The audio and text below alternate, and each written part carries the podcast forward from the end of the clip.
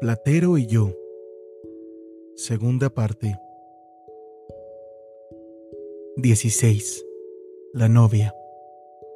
El claro viento del mar sube por la cuesta roja, llega al prado del cabezo, ríe entre las tiernas florecillas blancas, después se enreda por los pinetes sin limpiar y mece las encendidas telarañas celestes, rosas de oro. Toda la tarde es ya viento marino, y el sol y el invierno dan un blando bienestar al corazón. Platero me lleva, contento, ágil, dispuesto. Se dijera que no le peso, subimos como si fuésemos cuesta abajo a la colina. A lo lejos, una cinta brillante, incolora, vibra entre los últimos pinos, en un aspecto de paisaje isleño. En los prados verdes, allá abajo, saltan los asnos trabados, de mata en mata. Un estremecimiento primaveral vaga por las cañadas.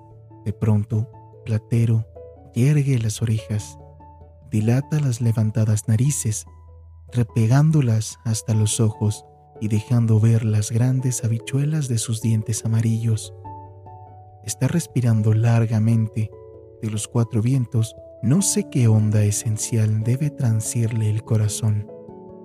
Sí, ahí tiene ya, en otra colina, fina y gris, sobre el cielo azul, a la amada. Y dobles rebuznos, sonoros y largos, rompen con su trompería la hora luminosa y can luego en gemelas cataratas. He tenido que contrariar el instinto amable de mi pobre platero. La bella novia del campo lo ve pasar, triste como él, con sus ojazos de azabache cargados de estampas. Inútil pregón misterioso que ruedas brutalmente por las margaritas. Y Platero trota indócil intentando a cada instante volverse, con un reproche en su trotecillo menudo. Parece mentira, parece mentira, parece mentira. 17. Calos fríos. La luna viene con nosotros, grande, redonda, pura. En los prados soñolientos se ve, vagamente, no sé qué cabras negras entre las zarzamoras. Alguien se esconde, tácito, a nuestro pasar. Sobre el vallado, un almendro inmenso, níveo de flor y de luna, revuelta la copa con una nube blanca, cobija el camino asaitado de estrellas de marzo, un olor penetrante a naranjas, humedad y silencio. La cañada de las brujas, Platero, qué frío.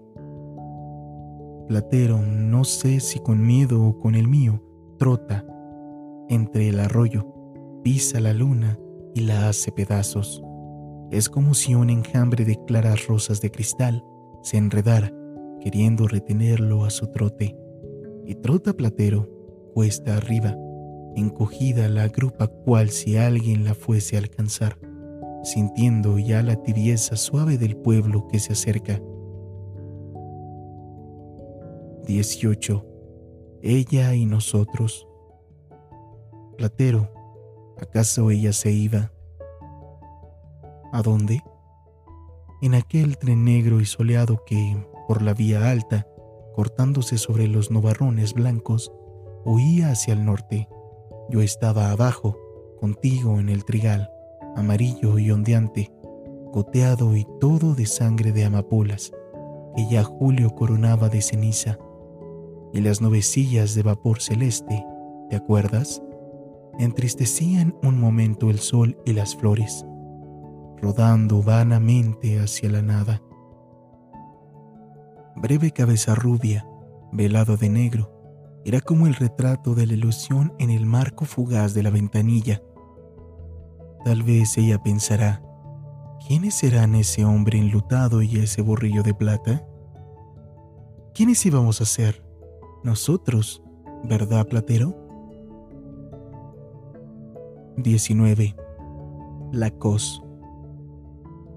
Íbamos al cortijo de Montemayor, al herradero de los novillos, el patio empedrado, sombrío, bajo el inmenso y ardiente cielo azul de la tardecilla, vibraba sonoro del rechinar de los caballos pujantes, del río fresco de las mujeres, de los afilados ladridos inquietos de los perros. Platero en un rincón se impacientaba. Pero, hombre, le dije, si tú no puedes venir con nosotros, si eres muy chico. Se ponía tan loco que le pedía al tonto que se subiera en él y lo llevara con nosotros. Por el campo claro, qué alegre cabalgar. Estaban las marismas risueñas y ceñidas de oro, con el sol en sus espejos rotos que doblaban los molinos cerrados. Entre el redondo trote duro de los caballos, Platero alzaba su raudo trotecillo agudo, que necesitaba multiplicar insistentemente para no quedarse solo en el camino. De pronto, sonó como un tiro de pistola. Platero le había rozado la grupa a un fino potro tordo con su boca, y el potro le había respondido con una rápida cos. Nadie hizo caso, pero yo le vi a Platero una mano corrida de sangre. Eché pie a tierra y con una espina y una crin le prendí la vena rota. Luego le dije al tonto que se lo llevara a casa. Se volvieron los dos, lentos y tristes, por el arroyo seco que baja del pueblo, volviendo la cabeza al brillante huir de nuestro tropel. Cuando de vuelta del cortijo fue a ver a Platero, me lo encontré mustio y doloroso. ¿Ves? le suspiré, que tú no puedes ir a ninguna parte con los hombres. 20. Asnografía. Leo en un diccionario. Asnografía. Se dice irónicamente por descripción del asno. Pobre asno, tan bueno, tan noble, tan agudo como eres. Irónicamente, ¿por qué? Ni una descripción seria mereces, cuya descripción cierta sería un cuento de primavera.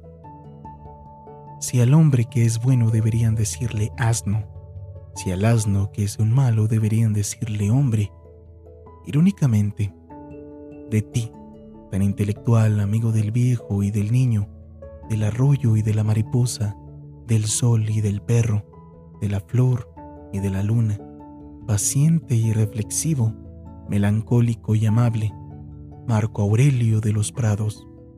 Platero, que sin duda comprende, me mira fijamente con sus ojazos brillantes de una blanda dureza, en los que el sol brilla, pequeñito y chispeante, en un breve y convexo firmamento negro. Ay, si su peluda cabezota idílica supiera que yo le hago justicia, que yo soy mejor que esos hombres que describen diccionarios, casi tan buenos como él y he escrito al margen del libro. Asnografía. Se debe decir con ironía, claro está, por descripción del hombre imbécil que escribe diccionarios. 21. El verano. Platero va chorreando sangre, una sangre espesa y morada, de las picaduras de los tábanos. La chicharra cierra un pino, al que nunca se llega al abrir los ojos después de un sueño instantáneo, el paisaje de arena se torna blanco, frío en su ardor, espectral.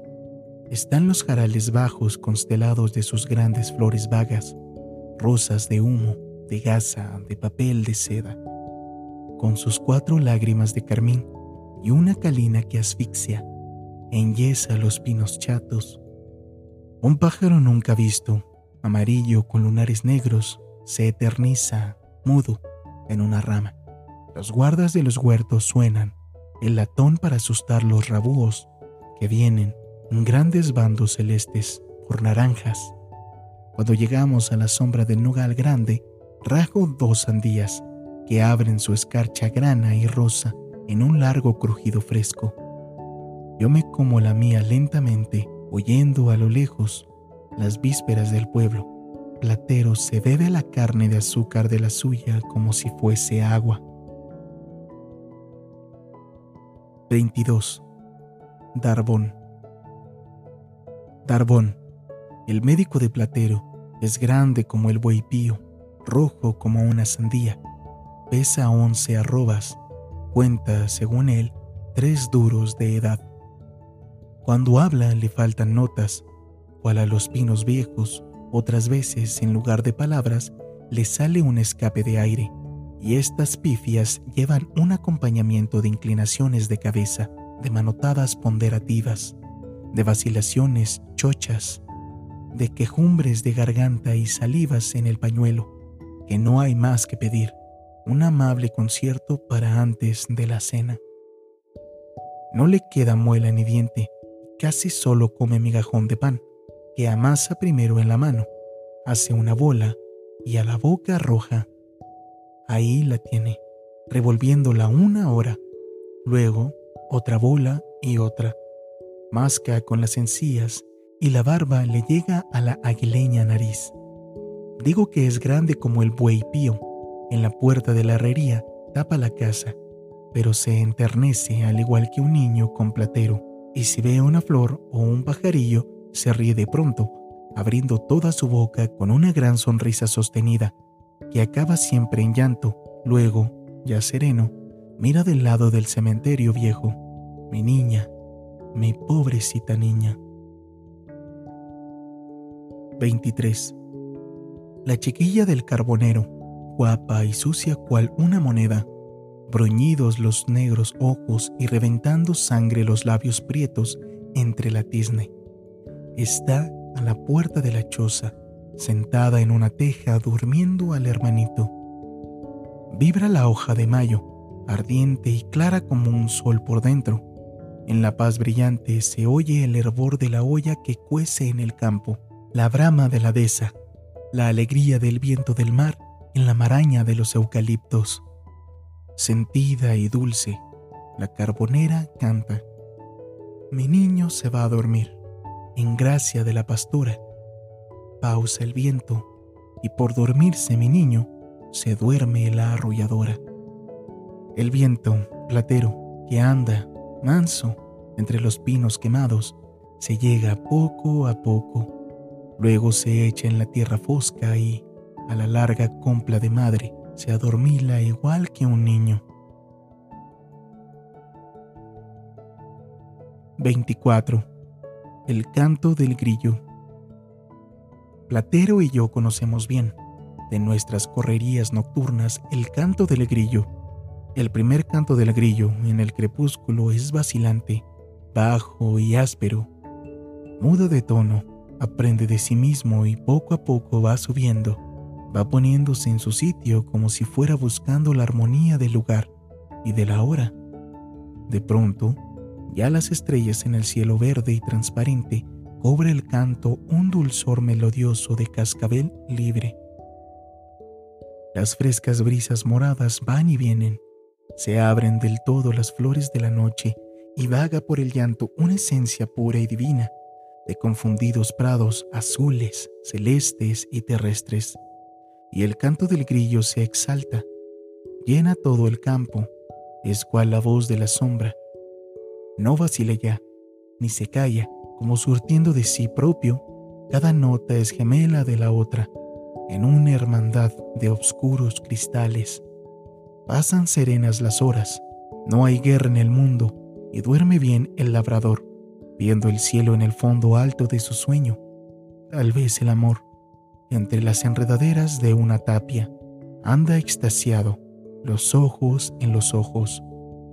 Los avares mandan al pueblo mensajes de fragancia tierna, cual es una libre adolescencia candorosa y sutil, y los trigos ondean, verdes de luna, suspirando al viento de las dos, de las tres, de las cuatro. El canto del grillo de tanto sonar se ha perdido. Aquí está. Oh, canto de grillo por la madrugada, cuando corridos de calos fríos, Platero y yo nos vamos a la cama por las sendas blancas de relente. La luna, se cae, rojiza y soñolienta. Ya el canto está borracho de luna, embriagado de estrellas, romántico, misterioso, profuso. es cuando unas grandes nubes luctuosas, bordeadas de una malva azul y triste, sacan el día de la mar lentamente. 25. Corpus. Entrando por la calle de la fuente, de vuelta del huerto, las campanas que ya habíamos oído tres veces desde los arroyos se conmueven con su pregonera coronación de bronce, el blanco pueblecillo. Su repique voltea y voltea entre el chispeante y estruendoso subir de los cohetes y la chillona metalera de la música. La calle, recién encalada y reveteada de almagra, verdea toda, vestida de chopos y juncias. Lucen las ventanas colgaduras de damasco granate, de seda amarilla, de celeste raso, y en las casas en que hay luto, de lana cándida con cintas negras. Por las últimas casas en la vuelta del porche aparece, tarda, la cruz de los espejos, que, entre los destellos del poniente, recogen ya la luz de los cirios rojos. Lentamente pasa la procesión. La bandera carmín y San Roque, patrón de los panaderos, cargado de tiernas roscas, la bandera glauca, y San Telmo, patrón de los marineros, con su navío de plata en las manos, la bandera gualda y San Isidro, patrón de los labradores, con su yuntita de bueyes y más banderas de colores, y más santos, y luego Santa Ana, dando lección a la Virgen y San José, pardo, y la Inmaculada, azul. Al fin, entre la Guardia Civil, la custodia, ornada de espigas granadas y de esmeraldinas uvas agraces su calada platería, despaciosa en su nube celeste de incienso. En la tarde que cae, se alza claro el latín andaluz de los salmos. El sol, ya rosa, quiebra su rayo bajo que viene por la calle del río en la cargazón de oro de las viejas capas pluviales. Arriba, alrededor de las torres escarlata, sobre el ópalo terso de la hora serena de junio, las palomas tejen sus altas guirnaldas de nieve encendida. Platero entonces rebuzna. Y su mansedumbre se asocia con la campana, con el cohete, con el latín y con la música, al claro misterio del día y el rebuzno se le endulza, altivo y rastrero, se le diviniza. 26. La cuadra. Cuando, al mediodía, voy a ver a Platero, un transparente rayo del sol de las doce enciende un gran lunar de oro en la plata blanda de su lomo. Bajo su barriga, por el oscuro suelo, vagamente verde, el techo viejo llueve claras monedas de fuego. Diana, que está echada entre las patas de Platero, viene a mí bailando y me pone sus manos en el pecho, anhelando lamerme la boca con su lengua rosa. Subida en lo más alto del pesebre, la cabra me mira curiosa, doblando la fina cabeza de un lado a otro, con una femenina distinción. Entre tanto, Platero, que antes de entrar yo me había ya saludado con un levantado rebuzno, quiere romper su cuerda, duro y alegre al mismo tiempo. Por el tragaluz que trae el irisado tesoro de cenit, me voy un momento, rayo del sol arriba, al cielo, desde aquel idilio. Luego, subiéndome a una piedra, miro el campo. El paisaje verde nada en la alumbrada florida y soñolienta, y en el azul limpio que encuadra el muro astroso, suena, dejada y dulce, una campana. 27. El perro sarnoso. Venía a veces, flaco y anhelante, a la casa del huerto. El pobre andaba siempre huido, acostumbrado a los gritos y a las pedradas. Los mismos perros le enseñaban los colmillos, y se iba otra vez, en el sol de mediodía, lento y triste, monte abajo. Aquella tarde llegó detrás de Diana. Cuando yo salía, el guarda, que en un arranque del mal corazón había sacado la escopeta, disparó contra él. No tuve tiempo de evitarlo. El pobre perro, con el tiro en las entrañas, giró vertiginosamente un momento, en un redondo aullido agudo, y cayó muerto bajo una acacia. Platero miraba al perro fijamente, erguida la cabeza. Diana, temerosa, andaba escondiéndose de uno en otro. El guarda, arrepentido quizá, daba largas razones, no sabía a quién, indignándose sin poder, queriendo acallar su remordimiento. Un velo parecía enlutecer el sol, un velo grande, como el velo pequeñito que nubló el ojo sano del perro asesinado. Abatidos por el viento del mar, los eucaliptos lloraban más reciamente en el hondo silencio aplastante que la siesta tendía por el campo de oro, sobre el perro muerto. 28. Tormenta.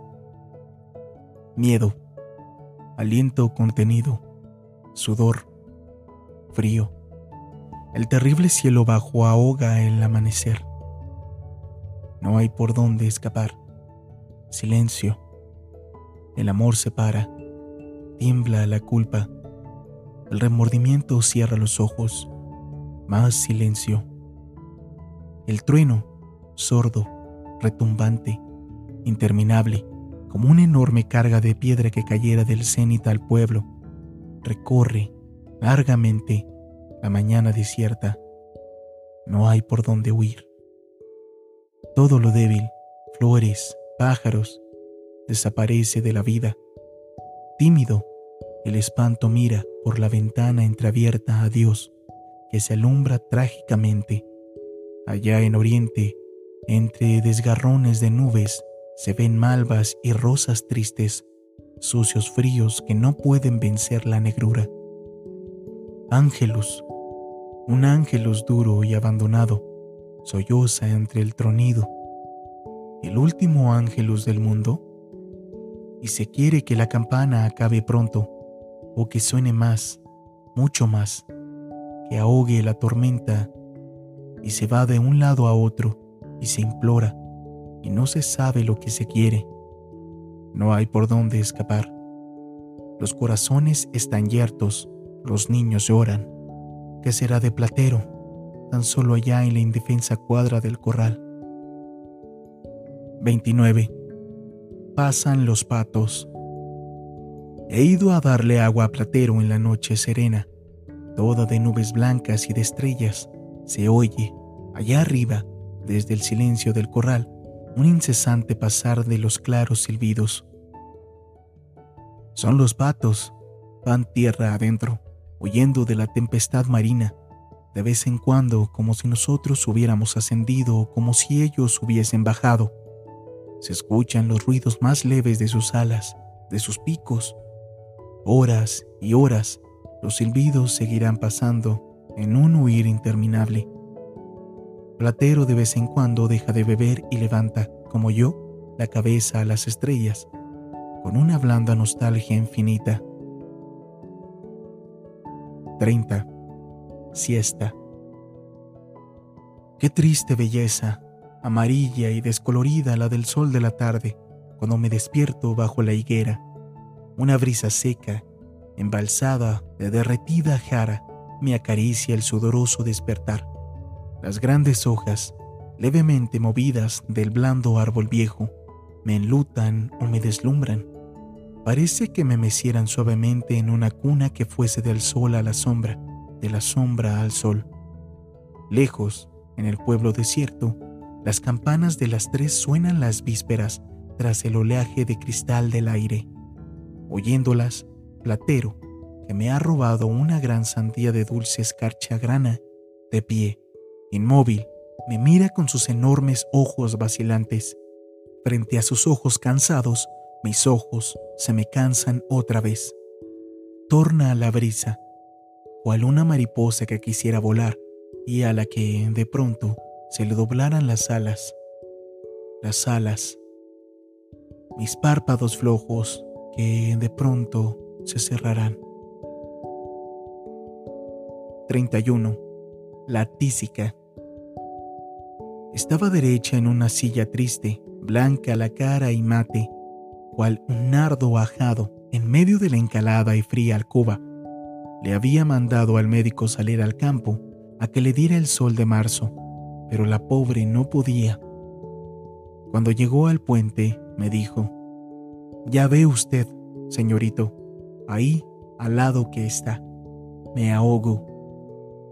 La voz pueril, delgada y rota, se le caía, cansada, como se cae a veces la brisa en el estío. Yo le ofrecí a Platero para que diese un paseíto. Su vida en él, qué risa la de su aguda cara de muerta, toda ojos negros y dientes blancos. Las mujeres se asoman a la puerta a vernos pasar. Iba Platero despacio, como sabiendo que llevaba encima un frágil lirio de cristal. La niña, con su hábito cándido, transfigurada por la fiebre y la alegría, parecía un ángel que entraba en el pueblo camino del cielo del sur. 32. Paseo. Por los hondos caminos del estío, colgados de tiernas madriselva, cuán dulcemente vamos, yo leo, o canto, o digo versos al cielo. Platero mordisquea la hierba escasa de los vallados en sombra, la flor empolvada de las malvas, las vinagreras amarillas. Está parado más tiempo que andando. Yo lo dejo. El cielo azul, azul, azul. Asaetado de mis ojos en arrobamiento, se levanta sobre los almendros cargados a sus últimas glorias. Todo el campo, silencioso y ardiente, brilla. En el río una velita blanca se eterniza, sin viento. Hacia los montes, la compacta humareda de un incendio alza sus redondas nubes negras, pero nuestro caminar es bien corto. Es como un día suave e indefenso en medio de la vida múltiple. Ni los apoteosis del cielo, ni el ultramar a que va el río, ni siquiera la tragedia de las llamas. Cuando entre un olor a naranjas se oye el hierro alegre y fresco de la noria, Platero rebuzna y retosa alegremente. Es sencillo placer diario. Yo lleno mi vaso y bebo aquella nieve líquida. Platero sume en el agua umbría su boca y bebe, aquí y allá, en lo más limpio, avarante. 33. Carnaval. Qué guapo estás hoy, Platero. Es lunes de carnaval y los niños que han vestido de máscaras le han puesto el aparejo moruno todo bordado en rojo, azul, blanco y amarillo, de cargados arabescos, agua, sol y frío. Los redondos papelitos de colores van rodeando paralelamente por la acera. El viento agudo de la tarde y las máscaras ateridas hacen bolsillos de cualquier cosa para las manos azules.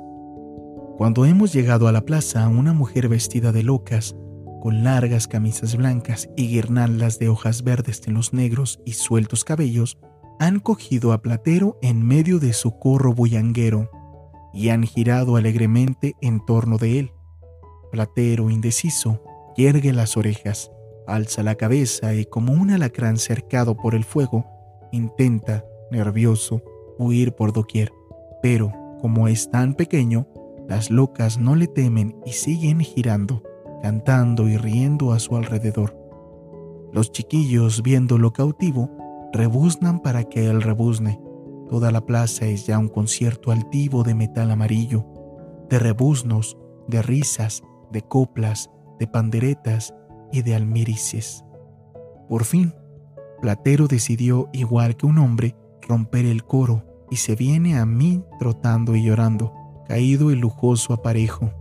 Como yo, no quiere nada con el carnaval. No servimos para estas cosas. 34. El pozo. El pozo, Platero. Qué palabra tan honda, tan verde y negra, tan fresca, tan sonora. Parece que es la palabra la que taladra, girando la tierra oscura, hasta llegar al agua. Mira, la higuera adorna y desbarata el brocal dentro al alcance de la mano, abierto entre los ladridos con verdín, una flor azul de olor penetrante. Una golondrina tiene más abajo el nido. Luego, tras un pórtico de sombra fría, hay un palacio de esmeralda y un lago que, al arrojarle una piedra a su quietud, se enfada y gruñe, y el cielo, al fin. La noche entera y la luna se inflan más allá en el fondo, adornada de volubles estrellas. Silencio. Por los caminos se ha ido la vida a lo lejos, por el pozo se escapa el alma a lo hondo. Se ve por él como el otro lado del crepúsculo, y parece que va a salir de su boca un gigante, dueño de todos los secretos. Oh laberinto quieto y mágico, parque umbrío y fragante, magnético salón encantado. Oye, Platero, si algún día me he hecho a este pozo, no será por matarme, créelo, sino por coger más pronto las estrellas. Platero rebuzna, sediento y anhelante, del pozo sale asustada, revuelta y silenciosa una golondrina.